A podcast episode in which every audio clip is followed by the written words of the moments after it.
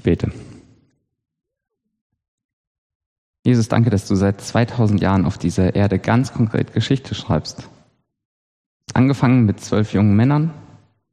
Du hast Begegnungen gehabt und du hast Einfluss hinterlassen.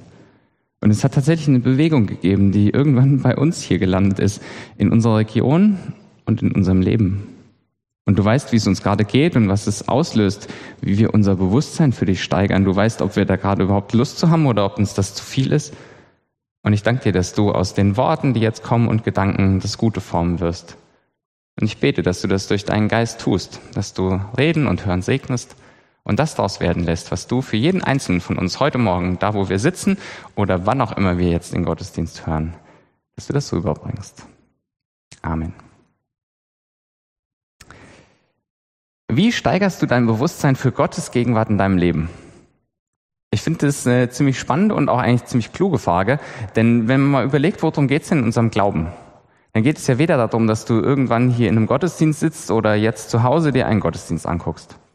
Es geht ja auch nicht schlicht darum, dass du eine Bibel halt liest, weil du Bibel liest, oder dass du halt betest, weil du betest, sondern im Kern geht es ja letztlich darum, wie Gott mit dir unterwegs ist und mit denen um dich herum und in dieser Welt. Und die Bilder, die Gleichnisse, die wir eben gehört haben, die mag ich, die sind so einfach. Gut, ich habe jetzt Senfkörner selten gepflanzt und Sauerteig habe ich noch nie was mit zu tun gehabt, aber ich kann es mir vorstellen, dass so ein winziges Senfkorn hier sagt, ja, genau, das Reich Gottes fängt so klein an in mir und dann wächst es eine unheimliche Dynamik, die ja da drin steckt. Oder Sauerteig, so wie ich mir das erschlossen habe. Ja, so ein kleines bisschen, dann gibst du dir ein bisschen Zeit zum Ziehen und der durchzieht alles. Der steigert sich quasi von automatisch. Das heißt, wenn jetzt so ein Steigern da drin steckt, wie steigerst du dein Bewusstsein, dann würde ich sagen, naja, Part 1 ist schon mal, dass Gott ein unheimlich hohes Interesse hat und dass das sein Vorgehen ist, dass die Dinge, die er anfängt, auch heranwachsen. Und die letzten zwei Geschichten, die wir gehört haben, da hören wir dann davon, wie alles verkauft wird, wie intensiv gesucht wird, weil dieses Reich wie ein Schatz ist. Wir hören auch davon, dass das Reich selbst, wie so ein Kaufmann, der eine wertvolle Perle hat, alles einsetzt, um die Perle zu bekommen. Und du bist für Gott so eine Perle, wo er sagt, ich setze alles dran, weil du mir wichtig bist. Das ist so ein bisschen das Mindset, in dem wir jetzt vorwärts gehen. Wie steigerst du dein Bewusstsein? Naja, Gott hat schon ein Interesse, dein Bewusstsein zu steigern. Wie kannst du dich da mitnehmen lassen? Ich mag äh, eine Passage aus dem Alten Testament, die habe ich über eine längere Zeit morgens immer gelesen, Psalm 27. Das sind mega, ich sage öfter mega, mega große Statements. Ähm, der Herr ist mein Licht und mein Heil. Vor wem sollte ich mich fürchten? Hol dir das nochmal vor Augen. Der Herr ist mein Licht und mein Heil. Vor wem sollte ich mich fürchten? Der Herr ist meines Lebens Kraft. Vor wem sollte mir grauen? Als ich diesen Psalm damals entdeckt habe, war ich in so einer Phase, wo es jetzt nicht so nur steil bergauf ging. Und gedacht, was ist das ein Statement eines Menschen aus dem Alten Testament zu sagen, das ist der Punkt? Da habe ich gedacht, der hat doch sein Bewusstsein für Gottes Gegenwart gesteigert. Und weil er weiß, Gott ist das für mich, sagt er, vor wem sollte ich mich fürchten, vor wem sollte mir grauen? So eine Bewusstseinssteigerung für Gott, die löst was aus, in dem, wie wir leben und ins Leben gehen. Aber der Psalm, das mag ich an dem auch, du kannst den gerne heute Nachmittag äh, oder später nochmal lesen, ist auch realistisch. Da gibt es eine Passage, da sagt er, Gott, mein Herz hält dir vor dein Wort. Das kenne ich auch. Manchmal muss man sagen, ey Gott, hier steht's doch. Und in meinem Leben ist es jetzt so. Was ist hier los? Das ist kein Psalm, wo wir denken, ja gut, der hat halt hier ein, zwei Lobpreis-Songs und zack kam er da rein, sondern manchmal hat er auch einfach gesagt, Gott, hier steht's doch, ich halte jetzt mal dein Wort vor. Ich erinnere dich daran. Und der Psalm schließt so mit so einer Ermutigung, Haare des Herrn. Ausharren, dranbleiben, stehen bleiben. Der Psalm macht ein großes Bild am Anfang und hat aber auch einen schönen Realismusgrad für dich und mich. Und darum soll es jetzt gehen. Wie kommst du, wie kommen wir in so ein Leben, wo wir sagen, der Herr ist mein Licht und mein Heil, er ist meines Lebens Kraft. Es geht wirklich nicht darum, dass du in einem Gottesdienst sitzt oder die Bibel liest oder betest, sondern das alles sind Dinge, die dir helfen können, in diesem Bewusstsein für Gottes Gegenwart zu wachsen. Und um uns da anzunähern, mal eine Frage. Was ist denn eigentlich der Kern unseres Glaubens an Jesus Christus? Wenn du nur einen Satz hättest, was ist der Kern? Ich würde sagen, dass wir durch Totenauferstehung von Jesus in einem neuen Leben sind. Im Reich Gottes zu Hause. Da hat sich was verändert. Wir kommen ja gerade von Ostern. Und Jesus hat ein unheimlich hohes Interesse, dich in dieses neue Leben einzuführen. Jesus verwendet dafür den Begriff Reich Gottes. Wenn du Paulus liest, stellst du fest, dass dieser Begriff ziemlich zusammenschrumpft, nur vier, fünf, sechs Mal vorkommt. Dafür hat Paulus eine andere Wendung. Er sagt immer wieder in Christus. Und Paulus macht auf, hey Freunde, durch Jesus Christus, in Christus seid ihr in diesem neuen Leben, da seid ihr jetzt schon im Reich Gottes, in Gottes Gegenwart zu Hause. Um nüchtern genug zu sein, die Bibel erzählt uns auch davon, dass wir schon jetzt mit Gott verbunden sind, aber noch in Umständen leben, wo das Reich Gottes nicht alles bestimmt. Corona ist nur das augenfälligste Beispiel, dass auf dieser Welt gerade noch nicht alles gut läuft. Es gibt in unserem persönlichen, privaten Leben immer wieder Dinge, die uns querschlagen und auch in der Weltgeschichte. Noch leben wir nicht auf der perfekten neuen Welt Gottes. Aber wir leben schon jetzt in der Gegenwart Gottes und ich glaube, dass Gott uns schon jetzt auch in die Kultur reinführt, die dann mal in der Ewigkeit sein wird. Und was ist jetzt dieses neue Leben genau? Ich habe gesagt, du bist in einem neuen Leben. Was ist es denn genau, dieses neue Leben? Den besten Zugang finden wir, wenn wir äh, uns den Missionsbefehl kurz vor Augen führen. Da geht Jesus ja hin, hat seine ersten zwölf Jünger vor sich stehen, ist so kurz vor dem Start dieser Bewegung. Und er sagt, okay, ihr geht jetzt hin und ihr macht zu Jüngern. Dann gibt er zwei Erklärungen. Er sagt, indem ihr tauft und indem ihr sie lehrt, alles zu halten. Und durch diesen Missionsbefehl bekommen wir gut klar, was dieses neue Leben ist. Keine Ahnung, ob du getauft bist oder wann die letzte Taufe ist, die du erlebt hast. Was passiert denn eigentlich in so einer Taufe, wenn Jesus hier sagt, macht zu Jüngern, indem ihr tauft? Da, wo ich unterwegs bin, wenn getauft wird in FEGs und Kirchen, wird immer getauft auf den Namen des Vaters und des Sohnes und des Heiligen Geistes. Klang für mich lange wie so eine Formel. Wenn man ein bisschen eintaucht, dann merkt man, ja, da wird der Name Gottes auf den Täufling gelegt. Der Täufling wird unter den Namen Gottes gestellt. Und Gott sagt quasi, der gehört jetzt zu mir. Was da passiert ist, dass wir in den Machtbereich Gottes reingetauft werden. Ab dem Moment bist du in Gottes Machtbereich ganz offiziell unterwegs. Und die Taufe ist sowas wie der Aufnahmeritus in die Jesusbewegung.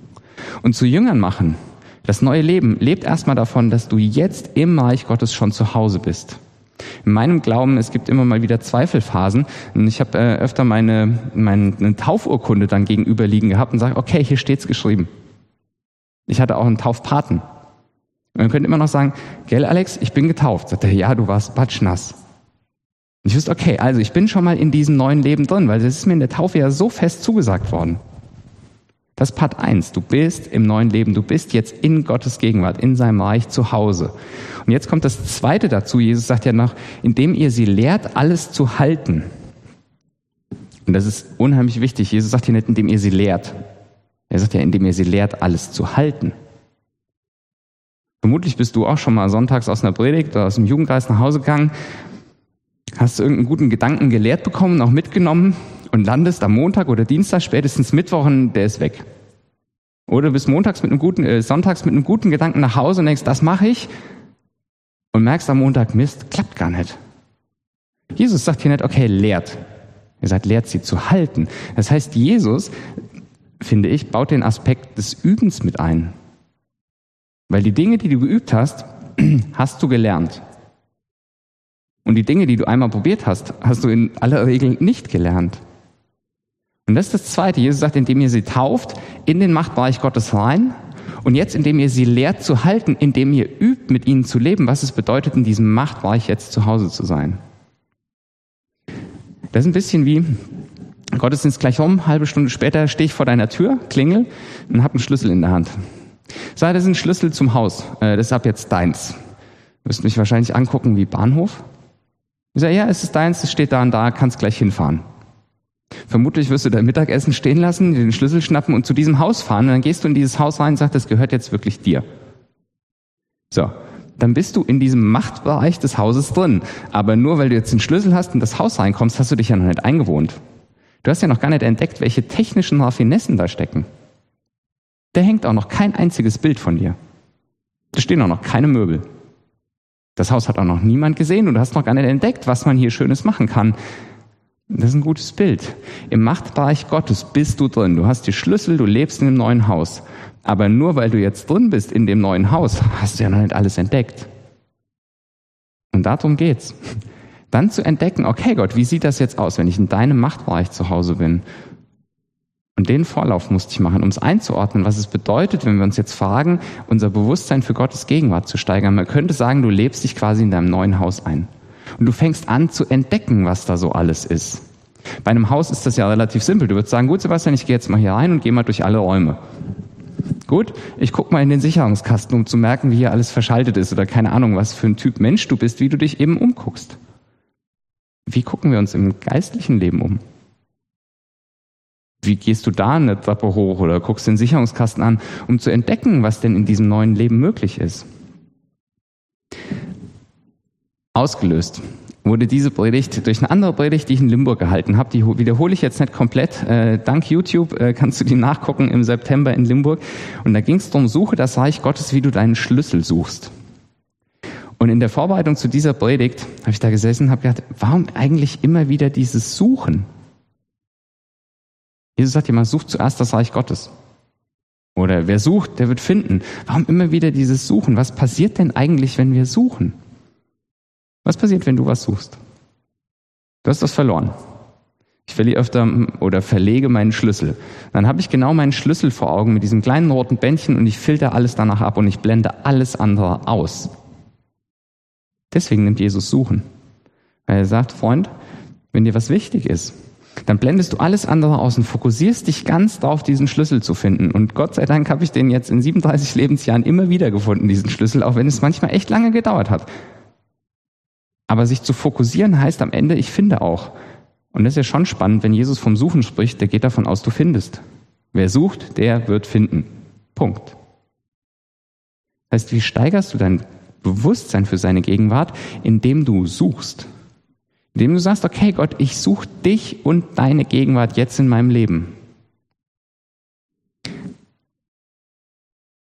Ist ja sehr aktiv, oder? Ich habe immer gehört, Sebastian, alles Gnade. Ich da gesessen denke, gut, hm, kann ich jetzt wohl nichts machen? Gnade ist nicht das Gegenteil von Handeln. Gnade ist das Gegenteil von Verdienen. Weil ich sag mal, wenn Jesus sagt, such, dann sagt er nicht, setz dich hier nicht, bring's vorbei, sondern er sagt, such. Das bedeutet ja, du stehst auf und du handelst. Es bedeutet nicht, dass du dir das verdienst. Es geht hier nur um Verdienen. Deswegen ja, alles Gnade. Aber Gnade heißt nicht, dass wir nichts mehr tun, sondern dass wir uns aufmachen und unterwegs werden wir was finden. Gott hebelt unser Menschsein im geistlichen Leben nicht aus. Wenn sonst überlauf, äh, übersuchen und üben läuft, dann im geistlichen Leben auch. Und Jesus macht Mut und sagt, ja, such. Ich bin nochmal durchs Neue Testament gegangen. Jesus sagt, sucht. An anderer Stelle sagt er, denkt um. Paulus schreibt mal, ändert euch durch die Erneuerung eures Sinnes. Oder Paulus schreibt mal, wir schauen auf Jesus Christus. Das sind alles aktive Parts. Wie sieht das Suchen aus? Wie, wie gehst du jetzt in dein Haus rein und sagst, okay, ich suche jetzt? Gott hat dir mächtige Werkzeuge in der Schöpfung gegeben, nämlich deinen Geist und deinen Verstand. Pass mal auf, hast du die Blumen schon gesehen? Tippst du, die sind echt? Und hast du diesen Holzbalken gesehen und glaubst du, den hat jemand aus der Gemeinde gemacht oder der ist irgendwo gekauft worden? Weil Holz gibt's ja an vielen Stellen. Was habe ich denn jetzt gerade gemacht? Ich habe deinen Geist und Verstand zu Banalitäten und Schönheiten wie Blumen und einem Holzklotz genommen. Ich könnte jetzt auch sagen, so, komm mal mit, wir gehen jetzt mal zum Altar und siehst du die Kerzen? Vielleicht ist der Videoausschnitt jetzt, jetzt könnten wir es schaffen. So, was habe ich gemacht? Ich habe Geist und Verstand zu den Kerzen mitgenommen. Ich könnte sagen, und jetzt stell dir mal einen rosa Elefant vor. Also merkst du, Geist und Verstand sind mächtige Werkzeuge. Und zu suchen, Gott zu suchen, bedeutet, dass du Geist und Verstand auf Gott immer wieder ausrichtest. Wie kann das gehen? Ich habe dir vier Ideen mitgebracht, die meines Erachtens einfach zu üben sind, aber die du nicht sofort kannst. Ich übe punktuell auch noch. Und zwar, Geist und Verstand auf Gott ausrichten. Startet einen Tag ab jetzt morgens mit einem Vater unser. Vater unser im Himmel, geheiligt werde dein Name, dein Reich komme, dein Wille geschehe. Also das Gebet startet ja schon so, dass du dir voll Gott, sein Reich, sein Wille, sein Wesen vor Augen holst. Und morgens einen Tag damit starten, bedeutet schon mal, dass dein erster Auftakt ist, okay Gott, ich guck nach dir. Und dann kannst du eine stille Zeit anschließen und je nach äh, Aufstehtradition in deinem Leben kannst du die auch weglassen und gehst dann in den Tag. Und jetzt unterbrichst du deinen Tagesverlauf immer mal wieder durch einen Satz. Gott ist jetzt hier. Gott ist jetzt hier. Ich mache das immer mal wieder. Ich bin durch unseren Hausflur gegangen, ich bin Auto gefahren hier durch den Westerwald und wirklich den Wald. Ähm, ich sitze an meinem Schreibtisch und immer wieder kurz zu sagen, Gott ist jetzt hier. Das sorgt förmlich dafür, dass ich einfach mal zurückgehe und sage, okay, Gott ist jetzt hier. Wie sieht eigentlich die Welt aus, wenn er jetzt auch hier ist? Und dann nehme ich wahr, ah, alles klar, ich war gerade voll gebückt und ich war voll vertieft und habe nur mein Problem gesehen, nur meine Herausforderung, nur meine Frage. Und dieses Gott ist jetzt hier, zeigt mir, okay, der hat den Überblick, der ist da. Unterbrich deinen Tag immer mal wieder einfach durch diesen kurzen Satz, Gott ist jetzt hier. Und dann richtest du dir geistliche Qualitätszeiten ein. Ich habe die morgendliche stille Zeit ebenso weggewischt. Vielleicht bist du der Typ, dem das hilft. Okay, ich finde morgens ein kurzes geistliches Wort kann auch nicht schaden, aber was ich besser finde, ist, richte dir eine geistliche Qualitätszeit ein. Was bedeutet das? Vielleicht merkst du, wie dich das richtig ermutigt und du lebendiger in dein Leben gehst, wenn du mit einem guten Freund oder einer guten Freundin einfach ein echt gutes Gespräch hattest. Ja, dann kannst du ja sagen, ab jetzt gehen wir jede Woche zwei Stunden spazieren oder eine Stunde spazieren oder treffen uns irgendwo auf einen Kaffee draußen, wie auch immer gerade mit Corona. Vielleicht bist du aber auch einer, der mit Büchern voll auflebt. Er sagt, ein gutes geistliches Buch, ein guter Podcast, ey, da geht in meinem Leben was. Oder du sagst, ich nehme mir einfach meine Bibel, das schöne Wetter kommt bald, ich setze mich da und da an Waldrand, nehme einen Kaffee mit und lese einfach. Keine Ahnung, wie deine geistliche Qualitätszeit aussieht. Richte einmal die Woche so eine geistliche Qualitätszeit ein, für dich alleine oder mit anderen. Die Musik kannst du dir übers Handy ja sehr einfach mitnehmen, um auch Lobpreis in der Natur zu hören. Und ich glaube, so eine regelmäßige geistliche Qualitätszeit, die ist wie einmal die Woche ein richtig gutes Essen. So ein Sonntagsessen.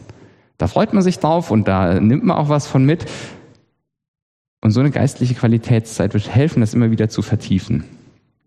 Und die vierte Idee, die das Ganze abrundet, äh, die habe ich von einem anderen Pastor geklaut, falls man überhaupt klauen sagen kann. Der hatte eine gute Idee. Und er hat gesagt, er bringt seiner Gemeinde ein Gebet bei. Und das Gebet lautet, Herr, schenke mir Sehnsucht, dich zu suchen.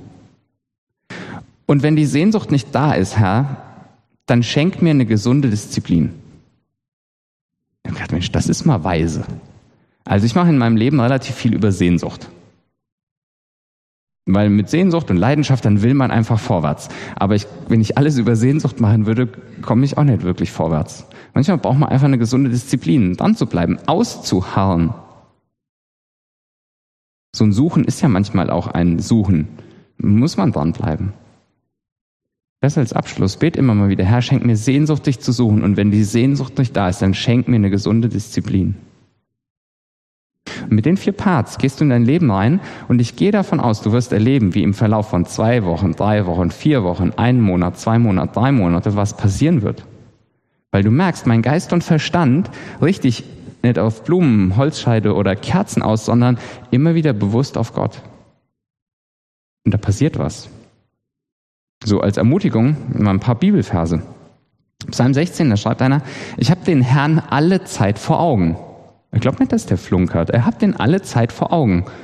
Und dann sagt er weiter, steht er mir zur Rechten, so werde ich festbleiben.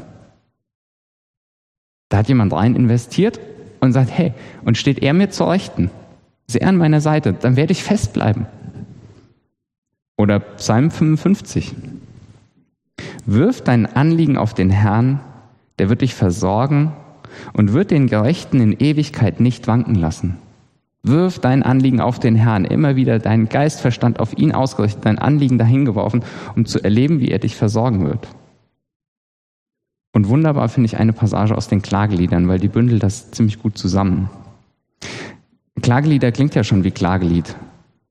Und der Mann, der das schreibt, der kommt auch aus, ich sag mal, so einer Phase der Schwermut. Und dann schreibt er ab Vers 20, also er kommt aus dieser Phase der Schwermut, doch immer wieder muss ich daran denken und bin erfüllt von Verzweiflung und Schwermut. Ich will mich an etwas anderes erinnern, damit meine Hoffnung wiederkommt. Also er merkt, ich bin immer wieder, muss ich daran denken, das macht mich schwermütig. Ich will mich an was anderes erinnern, damit meine Hoffnung wiederkommt. Was macht er da? Er richtet Geist und Verstand aus, erinnert sich an Dinge, die ihm Mut machen, die ihm gut tun, dass Gott jetzt mit da ist und geht dann vorwärts. Und dann kommen diese schönen Verse aus dem Alten Testament, ich lese sie noch. Es schreibt er weiter, von Gottes Güte kommt es, dass wir noch leben. Sein Erbarmen ist noch nicht zu Ende. Seine Liebe ist jeden Morgen neu. Also morgens beim Sonnenaufgang denke ich oft an diesen Vers. Seine Liebe ist jeden Morgen neu. Auch heute geht die Sonne wieder auf, ein neuer Tag. Und seine Treue ist unfassbar groß. Wirst du das tun, wird sich was bewegen. Vielleicht sagst du, Sebastian, habe ich schon probiert, hat nicht geklappt, ich kann das nicht. Also ich kann kein Klavier spielen. Habe ich aber auch nie geübt. Und ich bin überzeugt, bleibst du dran, gehst du immer wieder in die Übung, wirst du erleben, wie du vorwärts kommst. Das ist so ein bisschen wie mit Stecker und Steckdose. Für den Strom in der Steckdose sorgst du nicht, es sei denn, du bist der Elektriker. Aber den Stecker in die Steckdose stecken, damit in deinem Endgerät Strom ankommt, ja, das kannst du tun. Kannst dich aufmachen ans Üben und dann wirst du erleben, wie was passiert. Den Stecker in die Steckdose, das ist unser Part, den wir tun können. Abschlussrunde. Sebastian, wodurch weiß ich denn jetzt, dass dann Gott auch mit mir ist? Gibt es da irgendwelche Indizien, wo ich das festmachen kann? Weil manchmal steckt man ja schon so in seinem Leben, denkt, hm, ist denn Gott jetzt mit mir? Ist der nett mit mir?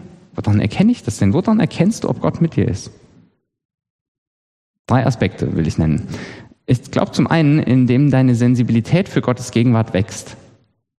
Wenn du merkst, ja stimmt, ich nehme das jetzt besser wahr als vor zwei Jahren oder vor drei Jahren oder vor vier Jahren, dass Gott ja mit da ist. Mein Geist, mein Verstand laufen jetzt öfter mal den Bogen über das Stoßgebet und sagen, Gott, was denkst du denn eigentlich gerade? Wodurch merkst du, dass Gott mit dir unterwegs ist? Tatsächlich dadurch, dass du merkst, dass deine Denkmuster sich ändern. Kannst mal Hebräer 11 lesen. Das ist so ein, ich finde, ein schönes Kapitel der Glaubenshelden. Und da heißt es immer wieder, durch den Glauben, durch den Glauben, durch den Glauben. In denen ist was rangewachsen und durch den Glauben gehen die verändert in ihr Leben. Da ist eine Sensibilität gewachsen, dass durch den Glauben, dass Gott jetzt mit da ist, die Dinge geschehen können. Das ist das Erste. Das Zweite, du erlebst Gottes Versorgung. Wenn Jesus sagt, sucht zuerst das Reich Gottes, dann geht der Satz ja hinten aus weiter, denn er wird euch schon mit allem anderen versorgen. Eine ganz klare Zusage, Gott versorgt dich. Du erlebst, dass Gott mit dir ist in seinem Kümmern um deine Bedürfnisse. Ich erlebe aber nicht, dass Gott mir alles gibt, was ich will. Das Gefühl, dass Gott besser unterscheiden kann zwischen dem, was ich will und zwischen dem, was ich brauche. Manchmal will ich mehr, als ich eigentlich brauche. Ich glaube, Gott hilft uns auch ein gesundes Maß zu finden von dem, was wir jetzt wirklich brauchen und was wir einfach nur ganz nett finden und wollen, was aber irgendwann auch wieder uninteressant ist. Gott kümmert sich um das, was du wirklich brauchst. Manchmal mutet er dir aber auch eine Phase zu, wo du verzichtest und wo du merkst, das kommt nicht sofort. Jesus sagt ja nicht, und Gott will dich mit versorgen mit allem, was du brauchst, sofort. Nee, nicht das sofort, aber das das ist klar. Bonhoeffer, glaube ich, war es, der hat mal gesagt, dass Gott uns nicht im Voraus versorgt, damit wir uns nicht auf uns selbst verlassen. Also Gott ist in seinem Timing manchmal sehr pünktlich. Pünktlich an sich ist ja gut, aber wenn du der bist, der wartet und denkt, hm, kommt da jetzt ein... Gott ist verlässlich und pünktlich, aber er gibt manchmal nicht im Voraus. Und dann im Rückblick wirst du sehen, ja krass, hat er wirklich nachgeguckt. Also erlebst, dass Gott mit dir unterwegs ist, indem du in dein Leben reinguckst, merkst, stimmt, er hat danach geguckt, aber nicht in jedem Jetzt siehst du, dass das da ist. Steve Jobs, der nun wahrlich kein Prediger des Evangeliums gewesen ist, aber doch, finde ich, ein, zwei Weisheiten gewachsen sind in ihm, wo ich denken würde, na, die können dem auch von Jesus zugefallen sein. Der hat mal eine schöne Rede gehalten. Du kannst Steve Jobs Stanford Speech äh, bei YouTube, die gibt's auch mit deutschen Untertiteln, mal googeln. Und da erzählt er davon, dass er manchmal erst im Rückblick im Leben sieht, wie die Punkte sich verbinden. Ja, im Rückblick sehen wir manchmal, wie Gott uns dann versorgt. Und dann sortiert sich's beieinander. Und als Abschluss das Dritte, wo du es merkst, Gottes Schubkraft in deinem Leben. Also Gottes Kraft, die dir Dinge ermöglicht. Die will ich verbinden mit einem Zitat. Ähm, das wurde mal über oder zu Dwight L. Moody gesagt. Der war ein relativ bekannter Erweckungsprediger in Amerika im 19. Jahrhundert. Und zu diesem Erweckungsprediger hat mal einer gesagt, gut, Es ist recht offenkundig, dass Gott mit ihnen unterwegs ist, denn das, was sie bewirken, geht weit über das hinaus, was sie an natürlichen Fähigkeiten mitbringen. Also mit anderen Worten hat jemand versteckt ein Kompliment und eine kleine Ohrfeige gegeben, hat gesagt, es ist ja relativ klar, dass Gott mit dir unterwegs ist, denn das, was du tust, dazu bist du eigentlich nicht imstande. Du wirst in deinem Leben immer wieder an Grenzen kommen, aber dein Leben ist nicht begrenzt durch deine Fähigkeiten, sondern durch Gottes Möglichkeiten. Also manchmal gehen Dinge, wo du nachher denkst, krass, wie hat das denn jetzt geklappt? Und ich glaube, das hängt damit ab, dass du Geist und Verstand immer wieder nicht auf Blumen und Holzklötze, sondern auf Gott ausrichten. Und sagst, okay Gott, du bist jetzt mitten in der Situation, was haben wir denn hier an Möglichkeiten? Also gut, was hast du denn an Möglichkeiten, die du mir geben willst? Und vielleicht steht irgendwann dann auch mal jemand vor dir und sagt, also, dass Gott mit dir unterwegs ist, das, was du hier verzapfst, das geht über das raus, was du eigentlich kannst. So erleben wir auch, dass Gott mit uns unterwegs ist. Manchmal, indem wir über uns hinauswachsen, weil wir denken, krass, das war jetzt nicht mein Einfall. Gott hat ein Interesse daran, sein Reich, was klein anfängt in so einem Senfkorn oder so einem Sauerteig, in unserer Welt, in deinem Leben wachsen zu lassen. Und glaub, was er sucht, sind einfach Menschen, die sagen, Gott, ich will dich suchen. Und ich werde jetzt ein kleines Gebet sprechen. Und ich lade dich ein, das für dich mitzusprechen, dein Gebet anzuheften. Wir hören danach ein Lied. Und zu sagen, Gott, weißt du, das ist mir in meinem Leben gerade wichtig und eine Meldung an Gott zu geben, Gott, ich will dich suchen, ich will in diesem Bewusstsein wachsen und dir dann deine Übung zu überlegen. Du machst gleich YouTube irgendwann zu und dann zu sagen, okay Gott, ich nehme mir noch fünf Minuten und ich schreibe mir jetzt auf, wie ich anfange mit dem Üben. Ob du die vier Beispiele von mir nimmst, dir ein eigenes Konzept entwirfst, sagst, äh, hier wollen wir heute Nachmittag spazieren gehen und suchst dir irgendeinen, der es vielleicht auch gehört hat und ihr geht spazieren, überlegt, wie ihr üben wollt. Dann nimm das mit, fangt an zu laufen. Und ich bin relativ sicher, wenn Jesus sagt, wer sucht, der wird finden, dann gilt das für dich und für mich. Nicht in Bezug auf die Schlüssel, aber im geistlichen Leben schon. Ich bete mit uns.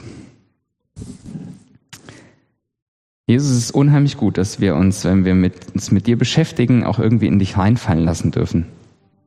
Nicht indem wir dann untätig werden und gucken, was du jetzt alles herbeizauberst, sondern indem wir sagen, okay, nimm mich mal an die Hand, nimm mich mit. Was hast du eigentlich vor Augen? Und ich bete jetzt für jeden von uns, der zu Hause sitzt und die Gedanken hört, dass deine Gedanken kommen. Danke, dass du durch deinen Geist mit Einfällen und mit kurzen Blitzgedanken gerne mit uns sprichst. Vielleicht hast du es auch schon getan und sagst, hey, ich will gar nichts Neues zu dir sagen. Mein Gedanke kam schon. Ich bete, dass du uns einen Raum der Freiheit schenkst, wo wir das noch bündeln, sagen, okay, Jesus, wenn das mit dem Üben, dem Lernen zu halten so ein wichtiger Part ist. Das ist meine Übung, an die will ich rangehen.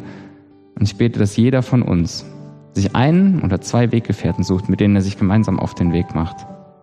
Danke, dass deine Bewegung keine Individualgeschichte ist. Von Anfang an Niederlassung gegründet hast, dass wir miteinander unterwegs sind. Und so sei gesegnet im Namen Jesu, egal wo du sitzt, mit der Hoffnung, die von Gott kommt und seinem Frieden und deinem Herzen. Amen.